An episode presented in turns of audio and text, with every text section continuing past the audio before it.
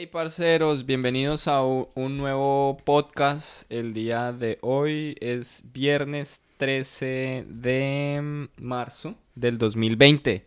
¿Cómo va pasando el tiempo? ¿Cómo estás? Muy bien, ¿y tú cómo estás? Excelente. Somos Sebastián y Shirley en este, el canal eh, de, del Desafío Nómada, con todos nuestros videos de, sobre nuestra vida acá en Canadá, sobre cómo fue nuestro proceso de migración, cómo es la vida acá, eh, para que todas las personas en Latinoamérica que quieran y tengan el deseo y el sueño de venir a este fabuloso país y cambiar su estilo de vida, pues tengan una información de primera mano con nuestra experiencia y damos pues nuestra opinión de este fabuloso país.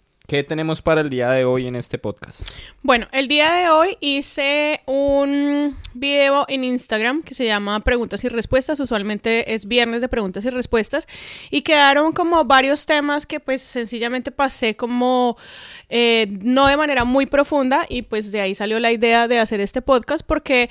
Em, Hubo unas preguntas que requerían un poco más de información, pero pues por el tiempo tan corto que nos da Instagram, pues no era fácil hacerlo. Bueno. Entonces, hoy vamos a hablar un poco sobre el coronavirus y las implicaciones que puede tener este en todos los procesos migratorios y cómo puede llegar a afectar también eh, el año, digámoslo así, el año escolar para las personas que vienen a estudiar.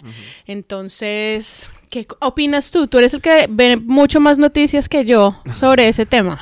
Bueno, yo veo bastante noticias de eh, la CBC, que es como la cadena nacional de noticias acá en Canadá, que es muy recomendado, siempre lo hemos he recomendado sobre todo para que ustedes vayan practicando el tema de educar el oído hacia el comienzo de pronto su nivel de, de, inglés no sea el mejor para entender todo, pues pónganlo y que ustedes vayan tomando como, como la forma en que se expresan, la forma en cómo habla, cómo se muestran las noticias para ustedes em, ir adaptándose. En las noticias sobre el coronavirus, esta, mm, esta semana pues bastante...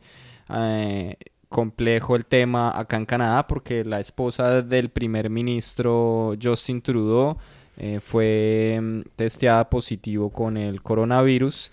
Entonces, pues eso, eso hace ver que ya eh, está llegando a todos los niveles de, de, la sociedad.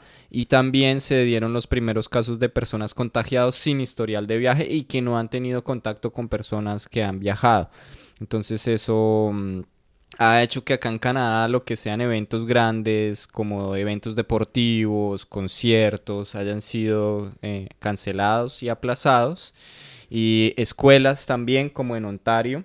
En Quebec también. En, sí, en algunas provincias escuelas han sido eh, cerradas por lo menos unas una o dos semanas hasta nuevo aviso. Eh, y bueno, este es un país donde pues afortunadamente pues tiene recursos financieros sobre todo que son tan importantes eh, en este caso para todo el tema de equipos eh, y mantener pues esos centros de salud pues abastecidos con los con los elementos implementos necesarios para contener este virus que todo tiene que ver pues sobre todo mantener con las, las personas en el área de la salud hospitales con todos esos centros las, los, los cuartos habilitados para contener todos esos esta pandemia en este caso que está afectando a todo el mundo.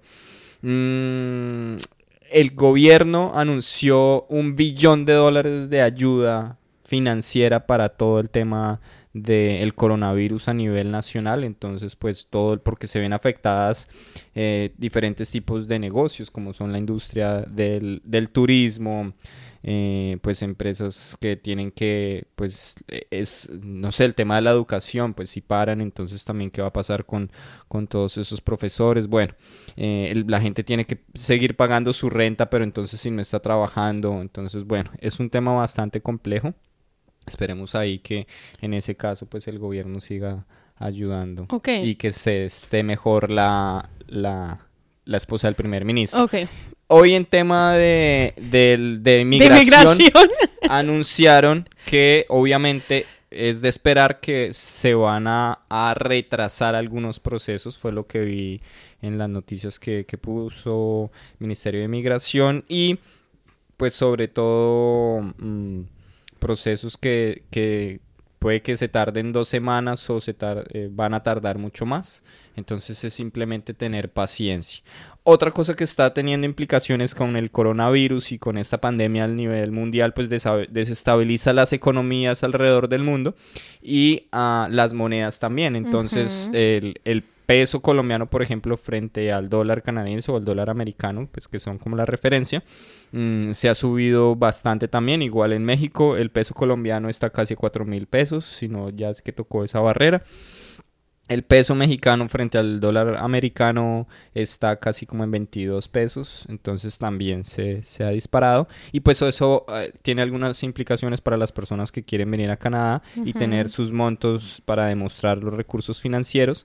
Entonces el consejo ahí es que ustedes puedan eh, tener sus ahorros de pronto en cuentas bancarias en dólares americanos, si es posible, miren en sus países, eh, si tienen bancos en los que ustedes puedan tener cuentas bancarias, cuentas de ahorros en dólares americanos, para que pues mm, en el momento en que vaya subiendo, que es lo esperado, que, que hasta los, las monedas en Latinoamérica pues se vean mucho más afectadas y, y, pues eso hace que pues lo que ustedes tengan que demostrar y al cambio de moneda pues los perjudique un poco pero pues traten de mirar poder tener su moneda de ahorro en, dólares americanos de una vez.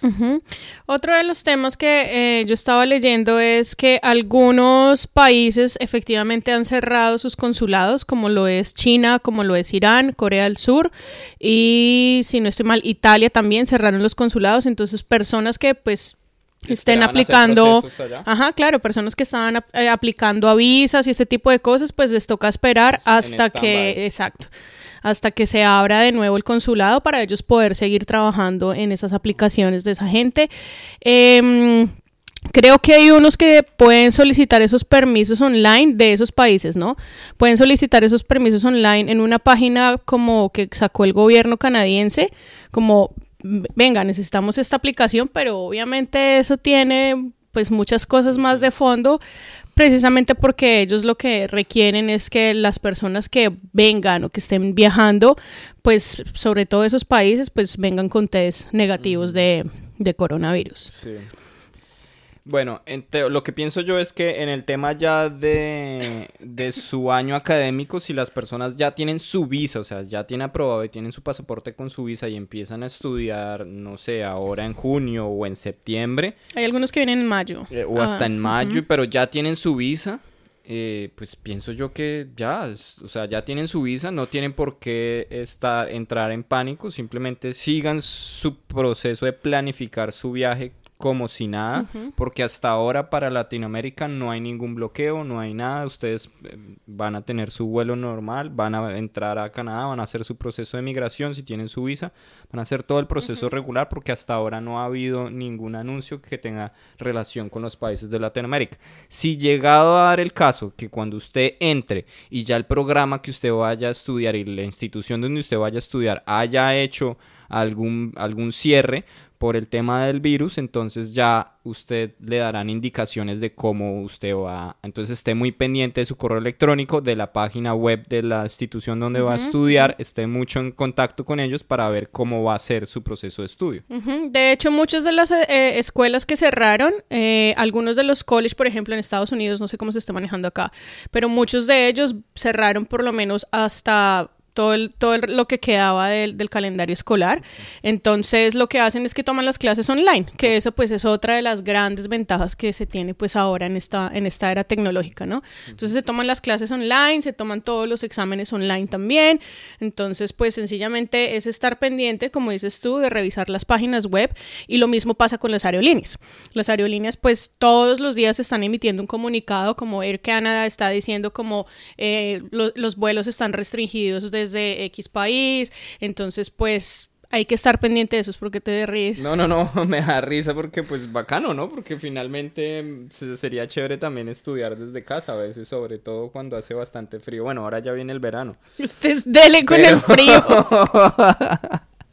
La friolenta de esta familia soy yo. Ah, bueno, eso es algo que sí queríamos decir hoy eh, y lo, lo, ponemos bien resaltado en este podcast, es que tengan en cuenta, muchos nos preguntan, ay, ¿qué tal el clima en tal ciudad?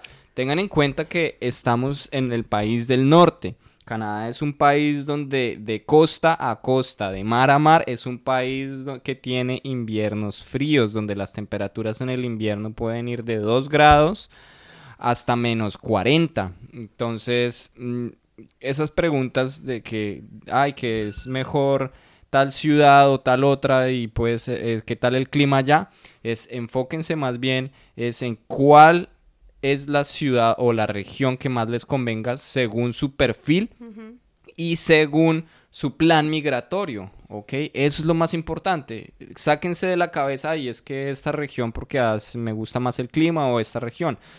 No es lo mismo y usted ir al Halifax eh, en Nueva Escocia o ir a la isla del Príncipe Edward o ir a Quebec, en todo lado va a ser, o venir acá a la isla de Vancouver donde nosotros estamos. Todos los inviernos en Canadá son fríos. Y son diferentes. Esa es otra cosa que hay que tener en son muy cuenta. diferentes. Todos los Pueden inviernos ser son inviernos diferentes. muy húmedos, otros secos, otros las temperaturas muy bajas, pero con un sol radiante, Mucha otros, nieve, otros de otros pronto no tan frío, pero, pero muy, muy lluvioso y Sí. grises los días, entonces es muy variable. Sí. Pero finalmente lo común es el frío, entonces más pero es bien importante que ustedes, según su perfil, no es lo mismo llegar a una ciudad pequeña donde de pronto su perfil no tenga tanta salida en opciones laborales, en opciones profesionales, que de pronto en otra que sí, y de pronto que el, que el clima de pronto no, no te adaptes tanto, pero sí tengas conveniente en tu perfil profesional. Ujú. Pero ustedes van enfocados en algo que va a ser la residencia permanente, llegar hasta acá eh, y volverse residentes y, y- y desarrollarse acá. Más adelante, por alguna situación de vida que se te dé, ya tú puedes, cuando tengas tu tarjeta de residente, te puedes mover, que fue lo que pasó en nuestro caso, que tuvimos nuestra tarjeta de residente y tomamos la decisión de movernos, de cambiarnos de provincia a otro lugar donde de pronto el clima se adaptará más a nuestro estilo de vida. Sí. Eh, hay muchas personas acá en Canadá que cuando uno les pregunta acerca de Vancouver, siempre dicen, uy, no, es que por allá llueve mucho. Eso en Vancouver llueve mucho. Es verdad, en Vancouver llueve, pero si lo comparamos, por ejemplo, con nuestros países en Latinoamérica, hombre, o sea, nosotros venimos del trópico. Allá cae agua también muy fuerte. Por lo menos en Bogotá se tiene más o menos un aproximado anual de unos 800 milímetros de precipitación eh, de agua al año. Y Vancouver tiene 1200, ¿ok? ¿Cuál es la diferencia entre Vancouver y Bogotá? Que en Vancouver cae nieve. Sí. Entonces esos 400 extra son de la nieve, ¿ok?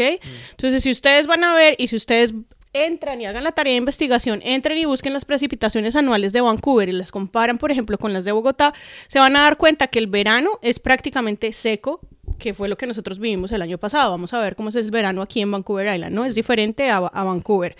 Pero los veranos son usualmente secos y las lluvias, pues son lluvias muy leves en la época del verano. Entonces, Y también el verano es muy mm, es suave. Entonces, Exacto. para, entonces digamos, en ese sentido, digamos, para el que le gustan eh, los veranos más calientes, pues aquí las temperaturas en esta área de British Columbia en el verano no son tan altas, entonces no superan los 26 grados. Entonces realmente no es un verano tan caliente que realmente uno diga, uy, qué rico irme a meter a las playas, a los lagos, como si, se, como si sucede, por ejemplo, en Ontario o en Quebec, que sube altísima la temperatura, menos a que 30 o es delicioso irse a meter a los lagos, a Sí. los ríos, entonces eso es la, eso es como, entonces un equilibrio, pero es, mm, mm, como dije, depende más de su perfil Sí. profesional y nada con el clima. Listo. Siguiente punto. Siguiente punto. Entonces, esta pregunta nos la hicieron también hoy sobre cómo los trabajadores independientes pueden demostrar arraigo al país de origen en el momento de solicitar su visa como estudiantes internacionales en Canadá. Entonces, esto creo que no aplica únicamente para trabajadores independientes, esto, esto aplica pues para todos los que quieran eh, pues tener una mostrar su eh, aplicar, Aplicar valga la redundancia. Que de- esto es que como de Visa de estudio, ujú, Ok. sí. Que aplicaría también en el caso de una persona que venga como turista. Como que turista. quiera venir, ¿no? O sea, bueno, y- pero es y que ahí hay una un connotación primero. diferente, porque si es una persona que viene como turista, pues pues tiene su, digamos que tiene su trabajo como tal, o sea, va a regresar. Pero un estudiante internacional mínimo va a estar aquí un año haciendo un programa, ¿ok? sí. Entonces, pues, ¿cómo, ¿cómo podrían ellos demostrar ese, ese arraigo, si al país si son independientes, si son autoempleados? Digamos que no necesariamente autoempleados, pero ya en general, ¿cómo se, cómo se haría? Porque finalmente la persona que es empleada tiene que renunciar para venirse a estudiar, ah. a menos que tengan una compañía que los espere durante el tiempo de sus estudios. Y al ser em, autoempleado, pues que, porque si puede seguir su compañía Mientras, exacto. Mientras está acá. Mientras está, Pero bueno, de todas maneras, finalmente pienso yo que si es bien sea empleado o autoempleado, tiene que demostrar una carta de que está haciendo una actividad. O sea, su actividad laboral o profesional, ¿cuál es? Entonces, si es autoempleado, pues usted mismo de su propia empresa desarrolle su carta donde decir yo hago esta actividad, llevo haciéndola tantos años y mi actividad corresponde esto y lo otro y contando pues eso. Más o menos los ingresos mensuales que también genera esa fue lo que nosotros hicimos, nosotros también somos autoempleados, hicimos eso. Y también ya en la carta de intenciones para la, la aplicación de la visa se explica que precisamente pienso yo que nosotros lo hicimos, es que mm, las intenciones era a nivel profesional venir a estudiar para mejorar el nivel de inglés, el, perfil profesional y regresar al país para aprovechar ese conocimiento, desarrollarlo a su propio negocio en su país de origen. Básicamente eso fue como generar expansión a través del conocimiento que se estaba adquiriendo por los estudios que se iban a realizar y con ese conocimiento pues regresar a nuestro país de origen pues para eh, incrementar la economía, uno, dos, obtener como mejores oportunidades en nuestros campos eh, laborales y pues en nuestro, en nuestro negocio. Y tres, tener mejor calidad de vida en nuestro país de origen porque pues al incrementar nuestras ganancias por ende iba a incrementar nuestra calidad de vida. Entonces la carta de intenciones tiene que ser supremamente detallada. Eh, no hagan carta de intenciones eh, como llamamos nosotros, lambisconas en Colombia. O sea, que digan como que, ay, es que Canadá es un país divino, perfecto, hermoso, nosotros queremos conocerlo. No, no, eso no. O sea, usted tiene que hacer una carta que sea muy bien. Exacto, profesionalmente, cómo lo va a afectar e impactar positivamente ese, ese estudio que usted vaya a realizar en su profesión, en su vida cotidiana y cómo va a impactar la economía de su país una vez usted regrese después de ese programa. Yo sé que la intención de muchos como la nuestra, no era regresar al país, sencillamente era eh, pues poder hacer todos los procesos para aplicar a una residencia permanente. Pero sencillamente a los oficiales de migración allá eso no les interesa. A ellos les interesa que ustedes demuestren que se van a devolver. Obvio, sí, claro. Y puede que en ese momento uno diga, no es, o sea, no es que esté diciendo mentiras, sino que en ese momento obviamente el sueño y el deseo es llegar acá y, quedarse. Pero puede que uno no sabe, ¿no? O sea, nosotros vinimos con esa mentalidad de haciendo esa carta. Mm, con la intención de regresarnos también porque qué tal uno no se adaptara, no le gustara, no le fuera bien, y eso eh, tuviera muchos obstáculos y dijera no me adapté y entonces se regresa uno y listo. Sí, sí, sí, ¿no? pasa nada, no pasa nada. Entonces, eh, ese es como en el tema de, la, de esa carta de intenciones es enfocarse bien en cómo como redactar y adaptarlo para, para pues tener mejor chance. Y el tema financiero ahí es otra cosa que pienso que yo... Es importantísimo. Lo, miran bastante. Eh, en ese caso, pues obviamente tienen que hacer el cálculo a, cómo ustedes demuestren eso con sus cuentas bancarias en la página web de www.canada.ca y ustedes ven cómo, cómo les pide Canadá demostrar esos recursos financieros, de qué manera lo pueden hacer. Y también en la carta de intenciones eh, poner explícitamente, mire, demostramos nuestra cuenta bancaria en el banco tal con un monto de tanto que al dólar canadiense es tanto. Para que sea bien explícito y que lo entienda el que está revisando, el oficial que está viendo la documentación. Y pues obviamente adjunto las pruebas con los extractos bancarios. También es súper importante pues tener la carta de, la aceptación del college o de la universidad donde ustedes van a estar, eh, porque pues eso es lo que más peso, digámoslo así, tiene que, ustedes ya hayan sido aceptados y por una institución que esté avalada por el gobierno canadiense para ese tipo de procesos. Tiene que ser un DLA, Designated Learning Institution.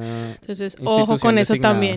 Fíjense muy bien en eso. Bueno, algo que tengan en cuenta y pues como sugerencia pienso yo que les podemos decir es que por más de que usted tenga el la ya usted su permiso de, perdón, usted tenga ya la aceptación del college, tenga los recursos financieros, tenga la carta, eh, haya demostrado y tenga toda la documentación al día, es más, hasta haya viajado y tenga historial de viaje en su pasaporte y, que usted considere que toda la documentación que cumple es para que sea una visa aprobada, puede que se la nieguen pero son circunstancias que pueden pasar. Simplemente usted reevalúe su proceso, mire y revise toda la información de nuevo. Es más, si es posible, los formularios, si es posible, eh, consulte a un asesor de migración, vaya y tome una asesoría con un consultor de migración para que usted planee bien de qué estrategia puede mm, y ajustar mejor la, la, carta de pronto o demostrar la información para usted volver a aplicar y tener otro chance, ¿no? O sea, no tiene nada de volver a aplicar y tener otra oportunidad. Sí, hay que tener mucho cuidado con los formularios porque a veces son errores, errores demasiado, perdón la palabra, estúpidos. son errores muy, muy bobos. falta un Faltó un chulo en una, sí, un, marcar una casilla. O sea, son errores que a veces uno dice, pero de verdad por esto me la negaron. Sí, pasa. A nosotros nos pasó eh, cuando yo estaba aplicando por la extensión del permiso de trabajo. Eh, cometimos un error y yo no me acuerdo qué era, el caso fue que yo tuve que llamar a inmigración y preguntar, bueno, como que venga, es que no he recibido noticia de nada y ya habían pasado los 120 días que tocaba esperar y, nada. Entonces la persona me dice, ay, no, es que usted cometió un error en no sé qué, no sé qué, y ya, y yo era como, error estúpido. O sea, yo decía como, ¿en serio por esto?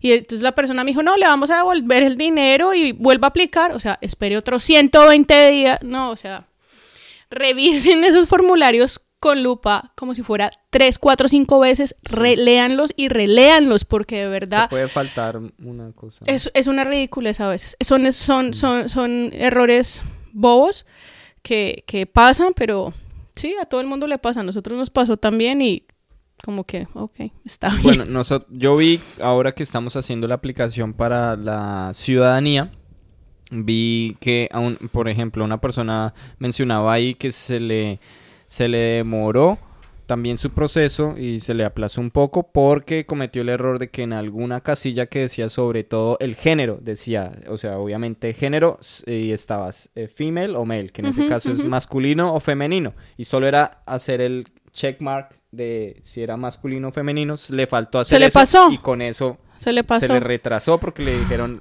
falta esta información en el formulario. Con, por solo esa casilla. Por entonces, sí, mucho cuidado con todo el tema de parte por parte con los formularios.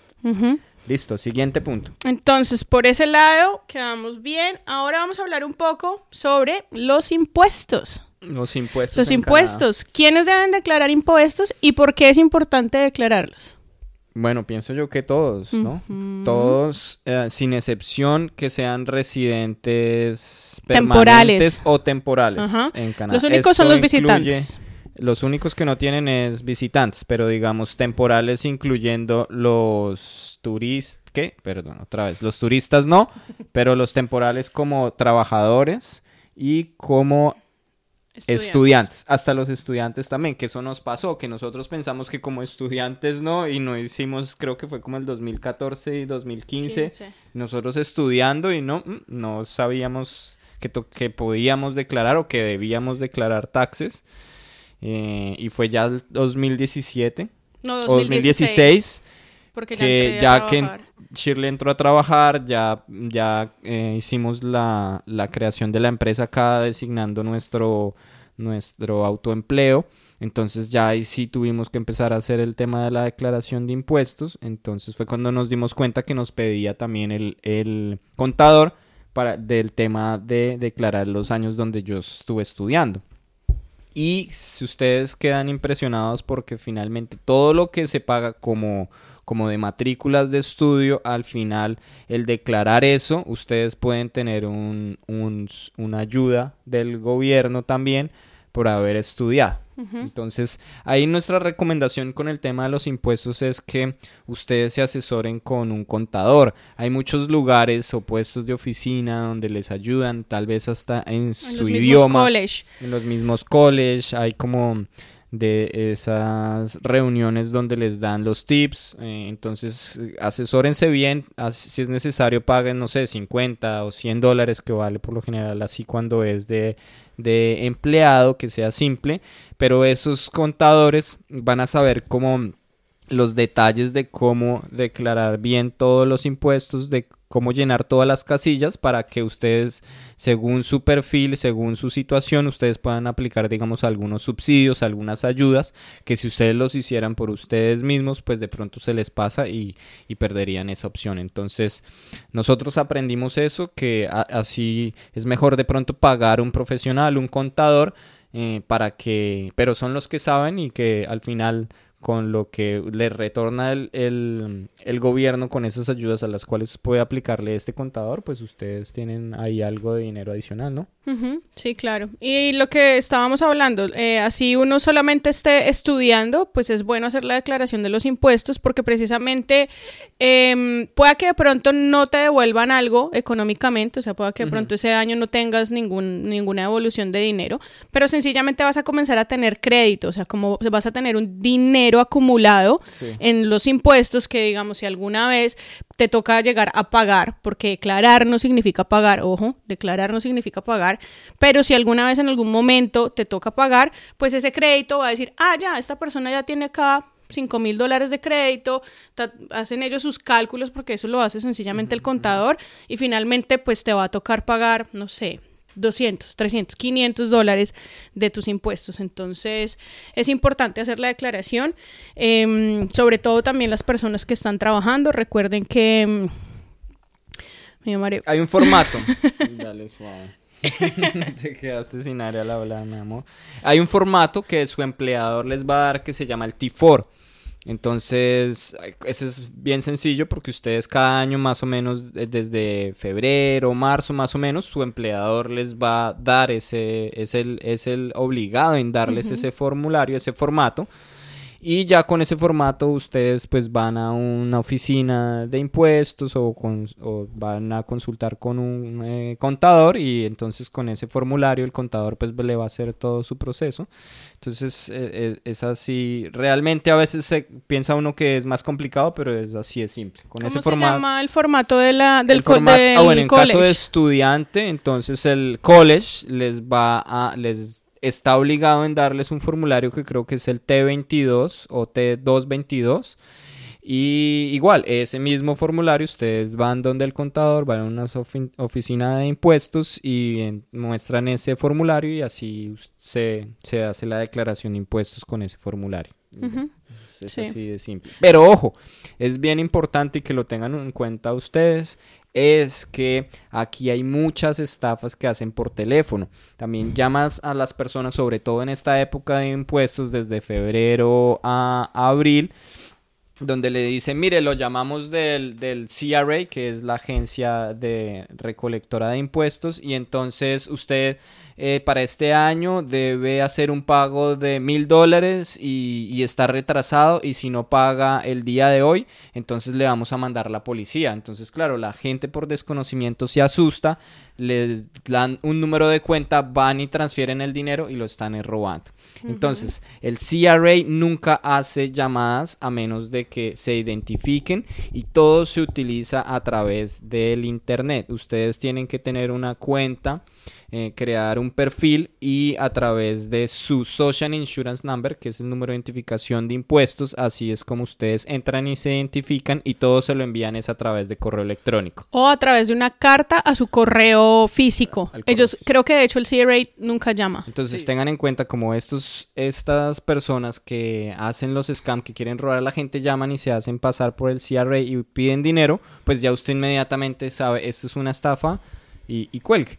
Eh, el CRA, el, para, para pedir el, los impuestos, si usted requiere pagar al CRA, todo se hace mm, por internet, le llegaría un correo electrónico o usted debe entrar a la, al CRA a la página web eh, con su perfil y así usted sabe si, si debe dinero o es más, hasta si le van a transferir y todo le llega a su cuenta bancaria. Si usted debe pagar, simplemente a su banco usted va y con su Social Insurance Number usted va y dice voy a pagar tanto eh, y hace una transferencia desde su cuenta bancaria al CIARE. Hay que tener cuidado también con esa recepción de correos electrónicos, o sea, no entren a través de ningún link que ustedes reciban el correo electrónico, si es un link que supuestamente viene de la página del CRA, así sea real que viene de la página del CRA, sencillamente ustedes vayan a, su cuenta a través de, otro link, no entren, no hagan clic en esos links porque muchas veces también son scams.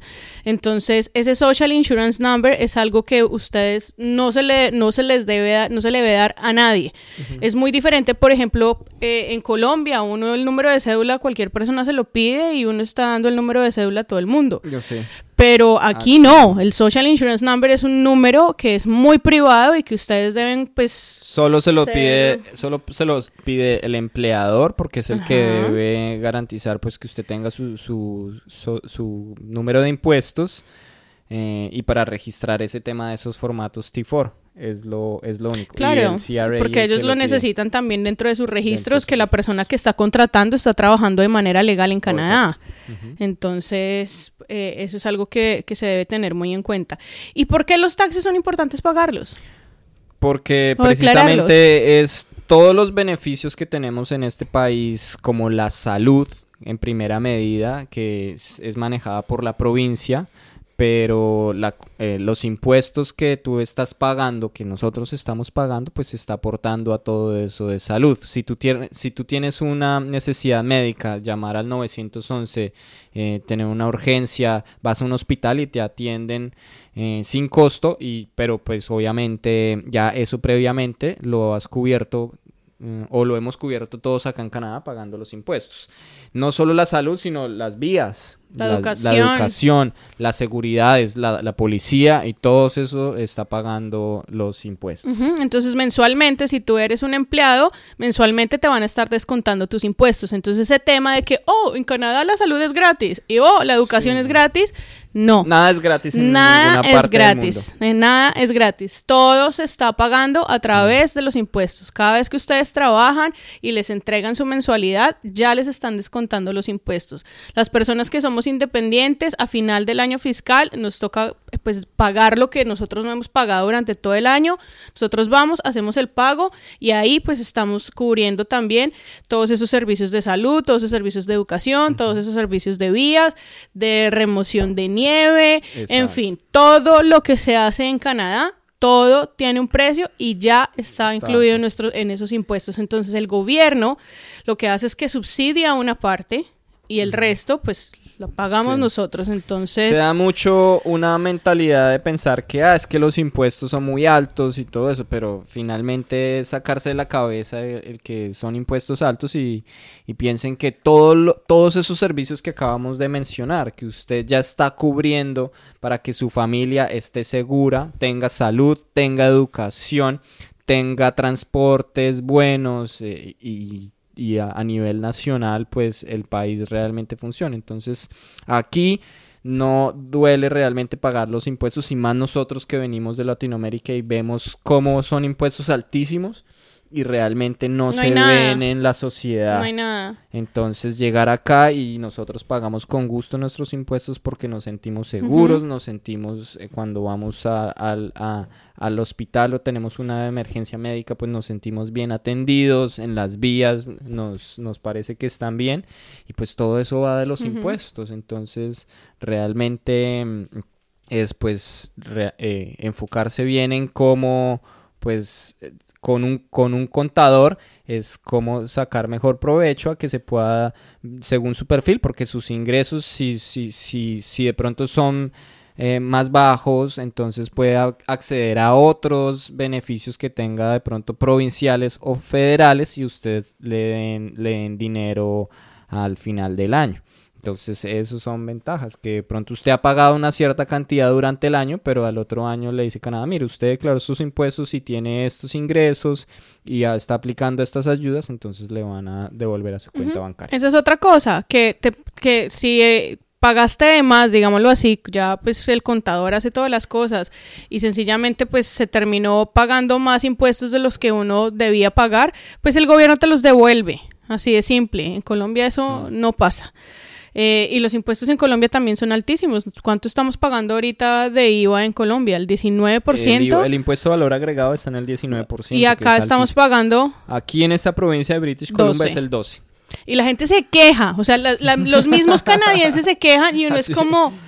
¿De qué, se- ¿De qué te quejas? ¿De No qué te quejas? Vete, sí. vete a vivir a Colombia porque obviamente todos los que viajan, Colombia es hermosa, maravillosa. Sí, nuestro país es divino, pero desafortunadamente nuestros gobiernos no. Mm. No, entonces Son váyanse a vivir allá y vean cómo funciona el gobierno por dentro para que se quejen por algo, hombre, porque es que no, no sí, se quejan. esas personas que realmente se quejan, habría que decirles es, ve, lee un libro y culturízate, aprende del mundo, viaja por unos países del tercer mundo, viaja por Europa, viaja para que conozca cómo es realmente el sistema de impuestos. yo diría que más que viajarlos es vivirlos, Vivirlos. porque es que es diferente cuando tú tienes la perspectiva de turista. Cuando tú eres turista, todo es maravilloso. pero si comes bueno, aprovechas la cultura, Todo viajas, es- es- aprovechas el clima. Bueno. pero después cuando vas a vivir ahí Sí, ya y pagar cambia. unos impuestos de inmobiliarios, impuestos por la movilización, por la seguridad, por el aseo, por esto, por lo otro, y cuando ves estás pagando unos impuestos donde es para limpiar las calles y sales de tu casa y está cochina la calle horrible, no ha limpiado en un mes, pues tú dices, o sea, se están robando mi plata. Ese es, ese es, eso es a grandes rasgos lo que pasa. Grandes Pero bueno, rasgos. no estamos hablando de No Latinoamérica, a- sino de estamos Canadá. hablando de Canadá. Y ya eso nos lleva al último punto, que es hablar sobre las cifras de migración de Canadá, que salió esta semana la, la noticia y pues la tabla de información de Canadá de los próximos años, que es del 2020 al 2022, los, el plan de nivel de migración. Y esto es una muy buena noticia porque Canadá... eh, estos bloques de tres años que viene lanzando hace, no sé, desde que nosotros llegamos, veo esos bloques de tres años donde dan esos planes de inmigración y este, pla- este plan viene con la cifra también aproximadamente de un millón de inmigrantes en todos los planes migratorios, pero el que más nos interesa y pues que más eh, les, les eh, mm, interesa a ustedes es el tema de estudios y plan migratorio de mm, profesional, que es económico le llaman, pues ahí también está mm, cifras bastante interesantes, donde obviamente incluye el tema de las provincias del Atlántico, el programa piloto de las provincias del Atlántico y el programa piloto de territorios del norte. Mm, por ejemplo, creo que el programa de las Atlánticas arrancó como con mil por, por año y ya acá lo subieron en este 2020 que son cinco mil personas, que es el target. 5.000 Eh, aplicaciones. 5.000 aplicaciones, sí. Eh, entonces eso, eso, eso da muy buena señal de que esos programas han funcionado y que los sigue motivando el gobierno para atraer más personas a esos lugares. Mm, los programas provinciales, por ejemplo, 67.800 aplicaciones están esperando. Eh, y en total del- de esos, esos programas económicos, pues que incluye esos programas de, mm, de Federal Skill Worker, de Canadian Experience Class, todos esos que están dentro del Express Entry y todos los que van de esos provinciales o federales, pues son casi 200 mil aplicaciones, 195.800, unas cifras impresionantes. Y para el incluye también 2022, Quebec. Eh, sí, se incluye Quebec. Y para el 2022 hay un target de 212.050 en ese año. Entonces, sumado esto, pues hay unas cifras bastante, bastante altas ahí que, y como siempre decimos, tengan en cuenta que cada vez puede que traigan eh, y quieran más aplicaciones, pero cada vez va a ser más competido. Entonces, mejoren su perfil migratorio. Siempre le decimos, háganle fuerte al idioma, háganle fuerte a ustedes em, tener sus recursos y hacer sus ahorros para demostrar las finanzas. Esas son las dos cosas más importantes, ¿no? Y pónganle fecha, pónganle fecha a esa meta también, porque muchas veces es, ay, voy a estudiar inglés y me voy a ir para Canadá. ¿Cuándo? Hay que ponerle fecha a esa, a esa meta para que comiencen a trabajar productivamente todos los días, a que sean muy activos en ese proceso, porque definitivamente eh, el inmigrante efectivo en Canadá es el inmigrante que es proactivo, el que realmente está cambiando su historia, el que realmente está trabajando por hacer las cosas diferentes y para poder conseguir ese, ese objetivo o esa meta. Entonces, colóquenle una fecha. A veces, muchas veces eso es algo que se pasa por alto y sí, me voy a poner a estudiar inglés, sí, voy a ahorrar. No. ¿Cuándo? O sea, para cuando tiene listo su nivel de inglés. Si su nivel de inglés está mal y usted sabe que está mal y que le va a tomar unos dos o tres años, yo no entiendo por qué te ríes. No, es que me da risa porque me pongo a pensar que dicen, dicen ah, no, póngase a estudiar inglés y son por allá escuchando vallenato, ranchera y, reggaetón. Entonces bueno, eso no ayuda, ¿no? No, eso no ayuda, pero espere que usted siempre me desvíe la idea. Eh. El caso es que si usted sabe que su nivel de idiomas no está tan alto, que le va a tomar por lo menos unos dos o tres años realmente conseguir el nivel de idiomas de pronto para aplicar a un college, pues hombre, presupuéstese mentalmente, emocionalmente en que este año 2020 voy a llegar a tener por lo menos un nivel 4 de inglés y es, es, es fácil adquirirlo, mínimo un nivel 4 de inglés.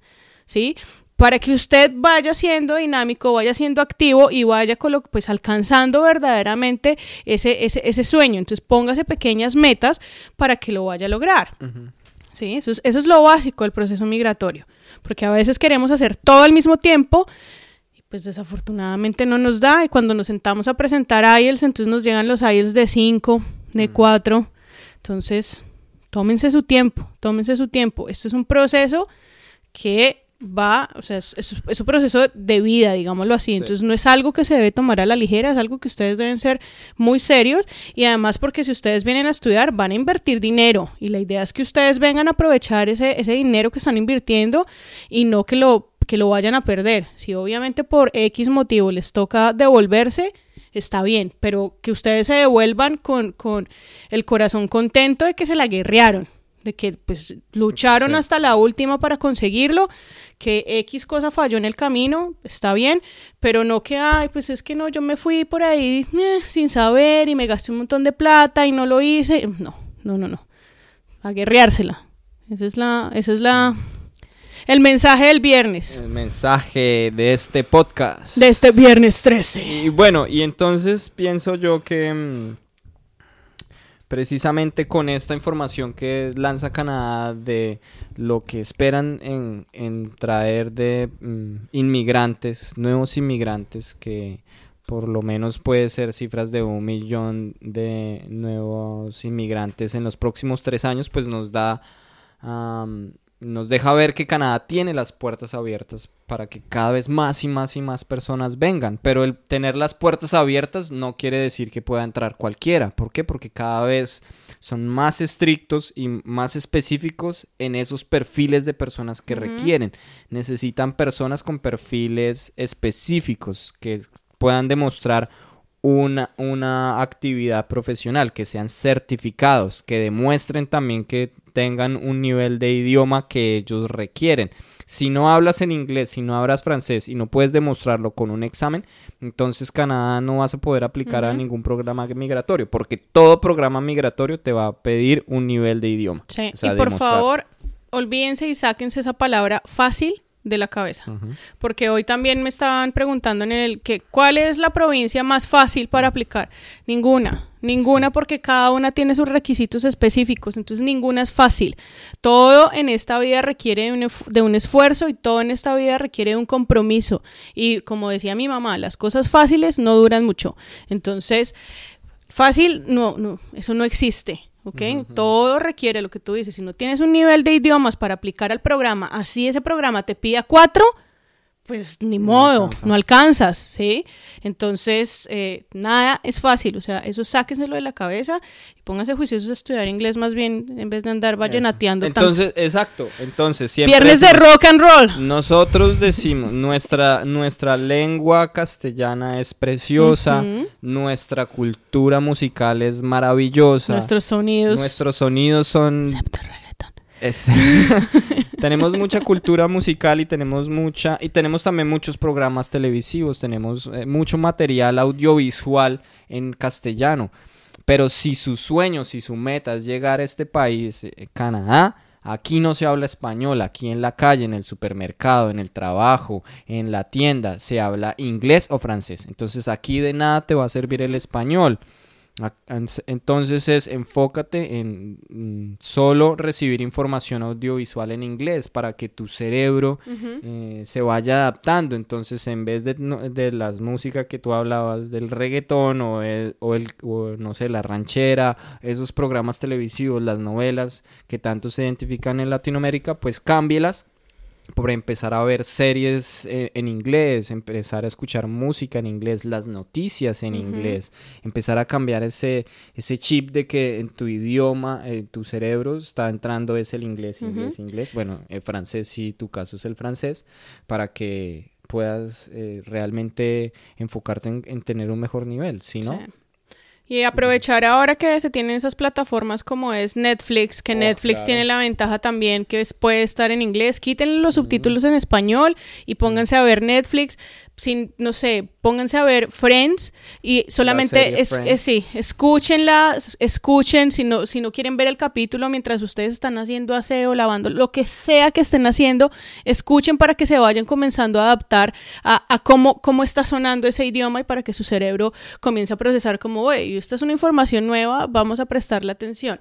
Entonces aprovechen todas esas herramientas virtuales porque hmm. realmente usted puede estudiar cualquier idioma por su cuenta y ser muy hábil en ese idioma, pero sí es proactivo, ¿no? Entonces... Eh, ser autodidacta. Ser autodidacta, Porque también usted puede ir a muchos cursos, pagar mucho material en cursos y todo eso, pero se requiere la práctica.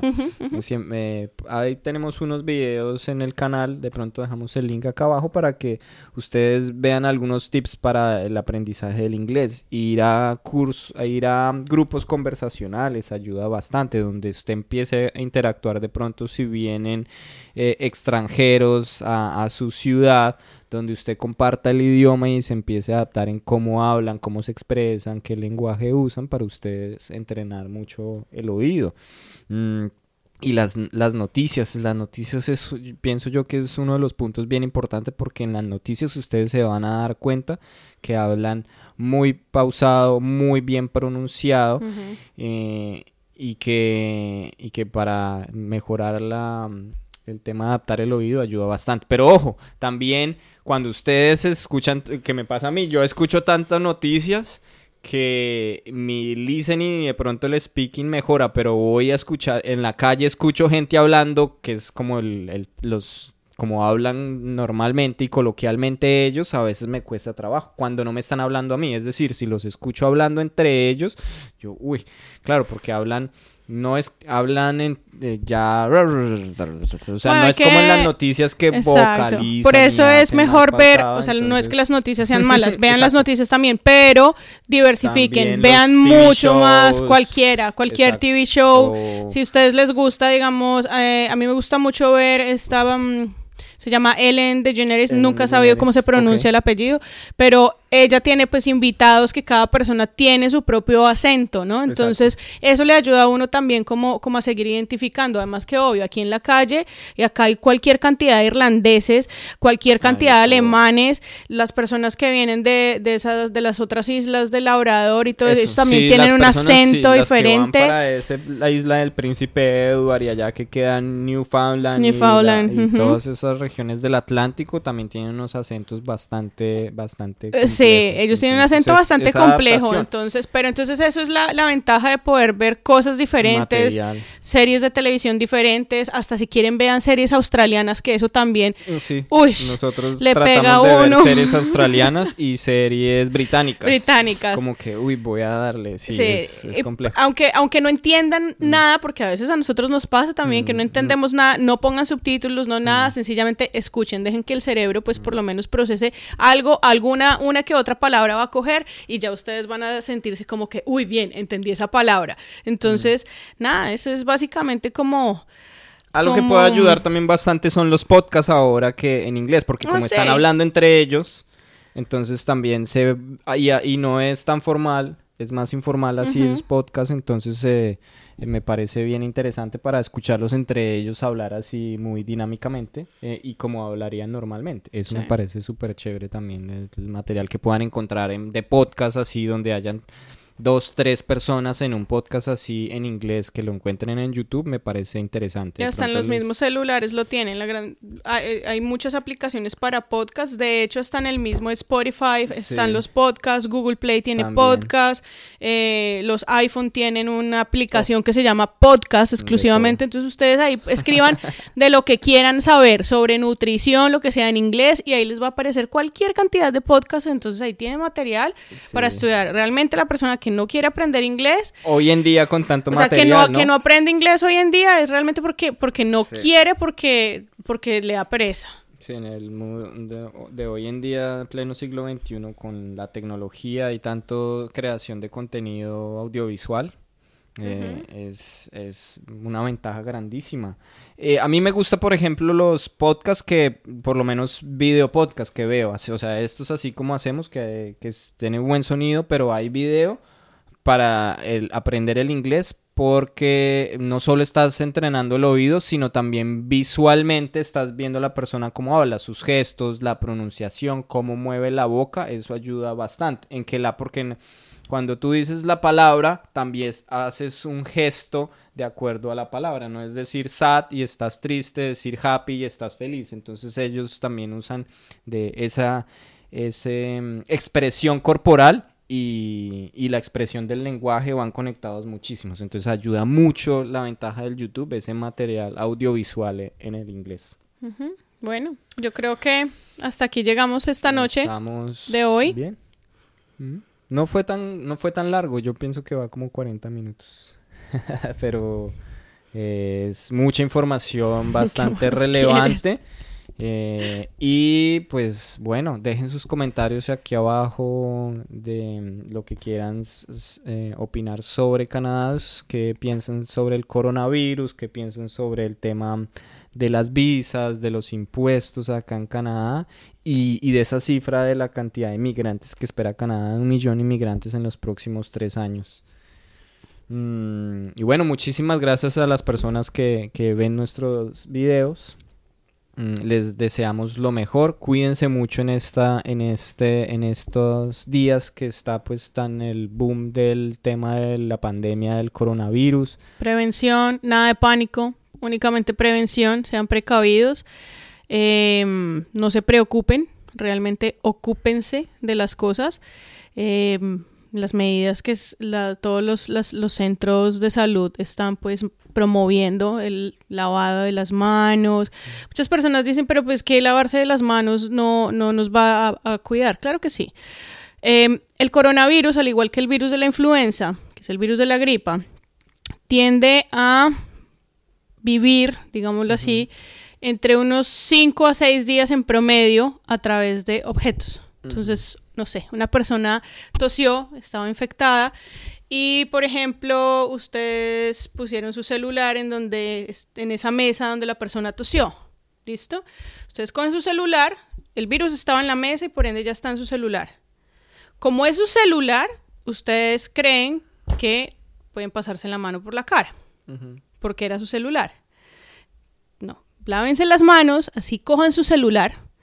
Cada vez que cojan dinero, lávense las manos, eh, gel antibacterial, porque precisamente eso lo que hace es evitar el virus. O, Pues no evitar el virus, pero por lo menos que, que usted se, Juan, se acerque a la mucosa. Exacto, que el tema es no es de lavarse las manos, sino que es más que sus manos estén limpias cuando usted se toque la cara. Cuando usted se le acerque a, es las, a sus a sus mucosas mucosas. principales, Ese es el ¿ok? tema de lavarse Y lo mismo pasa con el celular. Si usted deja su celular en cualquier mesa, en cualquier lado, sea precavido, límpielo. Hay unas, unos wipes, unas, eh, ¿cómo se dice?